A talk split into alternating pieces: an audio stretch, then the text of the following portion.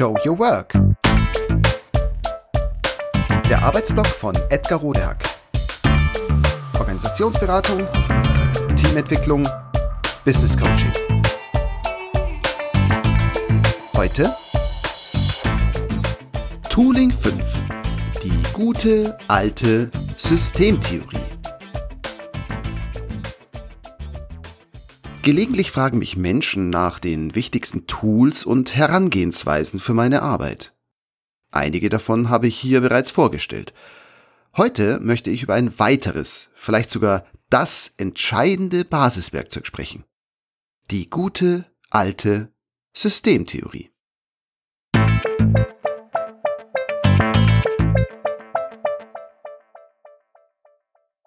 Schon während meines Studiums, das urlange zurückliegt und im 20. Jahrhundert stattgefunden hat, hatte ich Veranstaltungen besucht, in denen es darum ging, welche Folgen Niklas Luhmanns Erkenntnisse auf die bestehenden literaturwissenschaftlichen Kommunikationstheorien haben würden.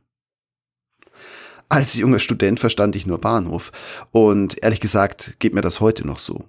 Zumindest, wenn ich mich an der Originallektüre versuche. Diejenigen unter euch, die sich schon einmal am Meister Luhmann himself versucht haben, wissen warum. Zum Glück gibt es aber Autoren, die das Thema Systemtheorie verständlich aufgreifen und lesbarer machen. Hinweise dazu in den Show Notes. So werden Luhmanns Kernthesen und Ideen zugänglich und praktikabel. Was allerdings auch nicht unbedingt heißt, dass die Lektüre ein Spaziergang ist. Tröstlich ist, dass es nicht nötig ist, sich im Detail mit allem zu beschäftigen, was sich sozialwissenschaftliche Brains während ihrer gesamten Laufbahn zum Thema Systemtheorie ausgedacht und zu Papier gebracht haben. Und auch wenn es mir inzwischen Spaß macht, mich gelegentlich in diese Gefilde zu begeben und sie zu durchsteigen versuche, ich gebe mich auch gerne nur mit den wesentlichen systemtheoretischen Erkenntnissen zufrieden. Denn sie helfen mir enorm, meinen Job zu erledigen. Erstens. Oberstes Ziel und Aufgabe von Systemen ist, sich selbst zu erhalten. Zweitens. Menschen und ihre abstrakten Phänomene sind Systeme, also zum Beispiel psychische Systeme, Vorstellungen, Gedanken, Strukturen. Drittens, Menschen bilden diese Systeme und Phänomene bewusst oder unbewusst. Organisationen, Institutionen, Firmen, Weltbilder, Vorstellungen, Gedanken, fixe Ideen etc. All das sind irgendwie konstruierte Systeme. Viertens. Systeme, auch menschliche Systeme, bestehen nicht aus der Summe ihrer einzelnen Bestandteile, sondern sie bestehen aus Kommunikationen. Firmen zum Beispiel sind nicht Management und Belegschaft oder alle Abteilungen zusammen, sondern sie sind all das, was in und über die Firma und ihrer Bestandteile gedacht, gesprochen, geschrieben, erzählt, also implizit oder explizit kommuniziert wird. Fünftens. Solange in und über die betreffenden Systeme kommuniziert wird, existieren diese Systeme. Je nachdem haben wir es mit toten oder eben lebendigen, also wachsenden Systemen zu tun. Sechstens. Von der Kommunikation ist auch abhängig, ob wir es mit einfachen, komplizierten oder komplexen Systemen zu tun haben. Je simpler, standardisierter und vorhersehbarer die Kommunikationen, desto einfacher die Systeme. Auch übrigens einfacher zu handhaben. Umgekehrt, je dezentraler, unvorhersehbarer, weniger standardisiert, desto komplizierter bzw. komplexer sind diese Systeme. Input X, Output Y Maschinen sind einfache bis relativ komplizierte Systeme, weil ihre Kommunikationen nur eingeschränkt und standardisiert stattfinden. Lebewesen und Organismen aller Art sind relativ komplexe Systeme, weil tendenziell freier, flexibler und weniger streng kodiert kommuniziert wird. Dadurch lässt sich nicht genau vorhersagen, welche Kommunikation genau welche Auswirkungen haben wird. Die Ursache-Wirkungszusammenhänge sind kontextabhängig, unklarer, weniger vorhersehbar und generell unstet und dynamisch. Siebtens. Für die Veränderungsarbeit, das Kerngeschäft von Beratung und Coaching, also für meine Arbeit, ist besonders wichtig, Systeme verändern sich, wenn sie beobachtet werden. Heißt, immer dann passen sich die Kommunikationen im, am und um das System herum an.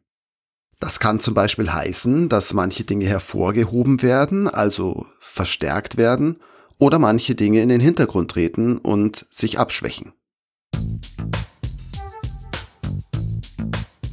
Achtens, und dieser Punkt ist wirklich abgefahren, aber eben auch besonders wichtig für jede Form der Beratungs- und Coachingarbeit. Beobachtungen selbst sind komplexe Systeme. Mit allem, was dazugehört, inklusive allen Konsequenzen, die wir gerade aufgezeigt haben unter den Punkten 1 bis 8. Es gilt, zwischen Beobachtungssystemen ersten, zweiten und enten Grades zu unterscheiden. Ein Coaching zum Beispiel ist ein solches Beobachtungssystem und zwar eines des ersten Grades. Die Supervision dieses Coachings wäre ein Beobachtungssystem zweiten Grades. Das klingt verwirrend und kompliziert? Anstrengend? Was soll uns das alles nutzen?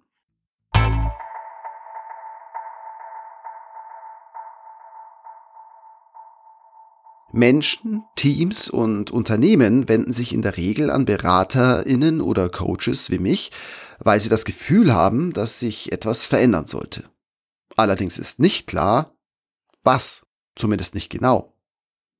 Und oder sie wissen nicht, wie sie es angehen können oder sollen. Irgendwie schaffen sie es nicht, aus eigener Kraft die Veränderung herbeizuführen. Für diese Menschen tun sich Probleme auf, die sie mit Hilfe der Berater oder der Coaches lösen möchten. Und by the way, wenn wir von Problemen sprechen, sprechen wir eigentlich von Problemsystemen. Die Erwartung dabei ist, dass ich Ihnen als externer Fachexperte mit meinem Spezialwissen und meiner spezialisierten Erfahrung dabei helfe, die verfahrene Situation zu lösen. Das ist verständlich und nachvollziehbar. Warum sonst sollten die AuftraggeberInnen teures Geld für mich als beratenden oder coachenden Spezialisten ausgeben? Die Erwartungen sind berechtigt. Allerdings nur dann, wenn möglichst allen Beteiligten, vor allem aber mir als Prozessspezialist, klar ist, dass wir uns in Beratungsprojekten oder Coachings immer in mehr oder minder komplexen Systemen bewegen die noch dazu schwer bis nicht durchschaubare Eigenleben haben. Solche Systeme lassen sich nicht wie Maschinen analysieren und mit geeigneten Spezialwerkzeugen reparieren. Vielmehr ist das komplexe Problemsystem aufzulösen und den Auftraggebern oder Klientinnen wieder zu einer guten, gesunden, leistungsfähigen Balance zu verhelfen, damit sie ihre Leben und die damit einhergehenden Herausforderungen wieder selbst kreativ, also aus eigener Kraft, bewältigen können. Also, Beratung und Coaching ist zwar ein Handwerk, aber keine Arbeit für Mechaniker. Die Systemtheorie zeigt uns, wie wir im Beratungs- und Coachingprozess vorzugehen haben. Nämlich indem wir uns darauf fokussieren, wo die bestehenden Kommunikationen nicht zu dem passen, was vom System des Klienten eigentlich gewünscht ist. Und da helfen wir den Klienten, diese Kommunikationen dann anzupassen. So einfach, so einfach. So erklärt sich auch die Wirksamkeit der vielen Tools im Werkzeugkasten aller BeraterInnen und Coaches, die auf Transparenz und Neugestaltung von Narrativen abzielen also darauf, die gestörten Kommunikationen des Systems sichtbar zu machen und auf die gewünschte Weise anzupassen. Diese Tools sind auf die folgenden Fragen gerichtet, die helfen, die strukturellen Probleme aufzulösen und die Organisation neu zu ordnen. Was ist das Problem? Was sind die echten Ursachen? Was ist schon versucht worden? Mit welchem Erfolg bzw. Misserfolg? Was haben wir daraus gelernt? Erfolgt diese Beschreibung durch den Klienten oder die Klienten selbst, vor allem durch die wesentlichen Akteure, dann installiert sich dadurch ein Beobachtungssystem ersten Grades, was für die Problemlösung wichtig ist.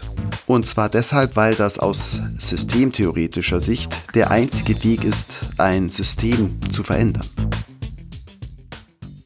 Allein durch diesen Schritt beginnt sich das Problem oder das Problemsystem zu verändern und mit ihm die Organisation bzw. der Organismus des Klienten auch wenn dies noch nicht immer gleich, sondern mit Verzögerung spürbar wird.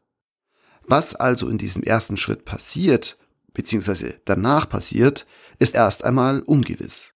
Denn zwar wurde darüber gesprochen, dass ein Problem behoben werden soll, mit welchem Ziel aber wurde noch nicht genau formuliert. Deshalb ist jetzt notwendig, den Prozess der Kommunikationen zielgerichtet zu moderieren und dadurch das Klientensystem nach Wunsch auszurichten. Was soll sein? Generell und im Detail. Wenn das das Problem ist, was ist der Idealzustand? Was ist das Ziel bzw. das Zielbild? Was ist die Vision? Warum? Wie kommen wir idealerweise dorthin? Welche Schritte sind zu gehen? Wer hilft dabei? Und so weiter und so fort. Diese Fragen werden in verschiedenen Stadien und Schleifen erörtert, immer wieder überprüft, angepasst und nach und nach gefestigt. So wird das Beobachtungssystem immer weiter genutzt. Idealerweise natürlich, um dadurch die Kommunikation oder die Kommunikationen beim Klienten Schritt für Schritt positiv zu wenden, also Konflikte zu lösen, Stärken und Fähigkeiten zu erkennen und zu nutzen, Schwächen auszugleichen, Selbstwirksamkeit zu erfahren und Selbstvertrauen aufzubauen.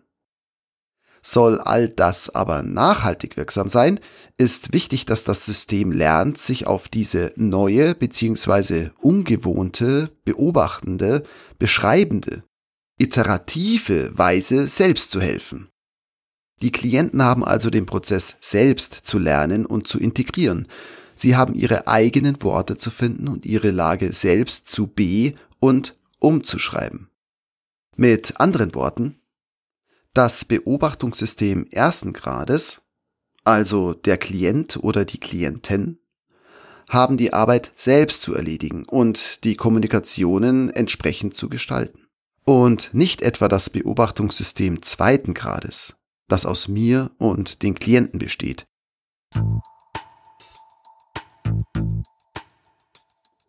Mit Tipps und guten Ratschlägen habe ich mich deshalb erst einmal zumindest zurückzuhalten, denn das ist aus systemtheoretischer Sicht und auch erfahrungsgemäß sehr kontraproduktiv.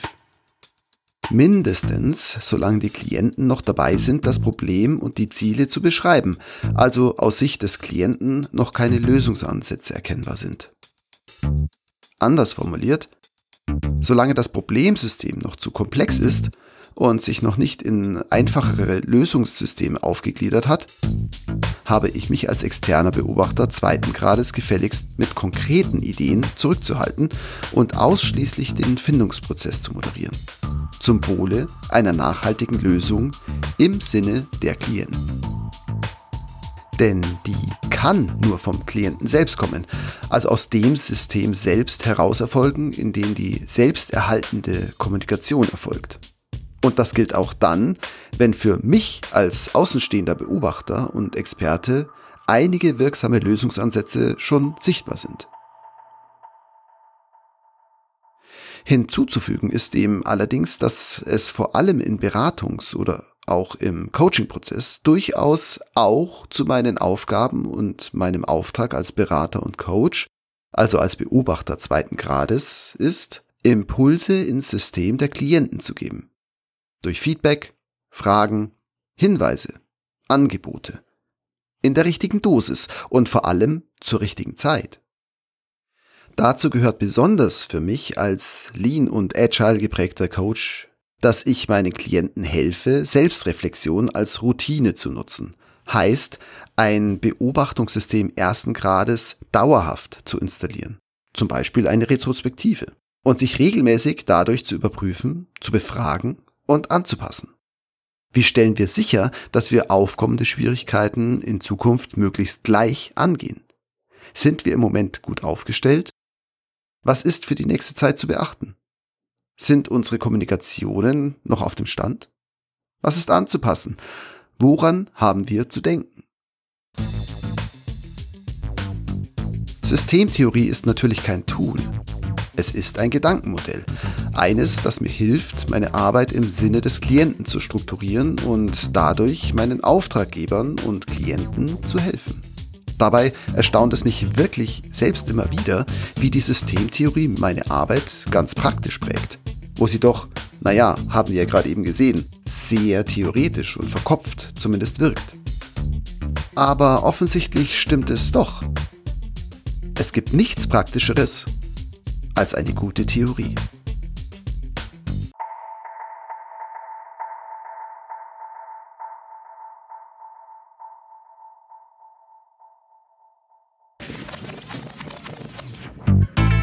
Das war Show Your Work. Der Arbeitsblock von Edgar Rodehack. Organisationsberatung, Teamentwicklung, Business Coaching. Mehr über mich erfahren Sie auf www.rodehack.de oder direkt im Blog auf www.trellisterium.de. Wer mich kontaktieren möchte, kann das gerne tun unter info@rodehack.de oder auf LinkedIn. Vielen Dank fürs Zuhören. Bis bald.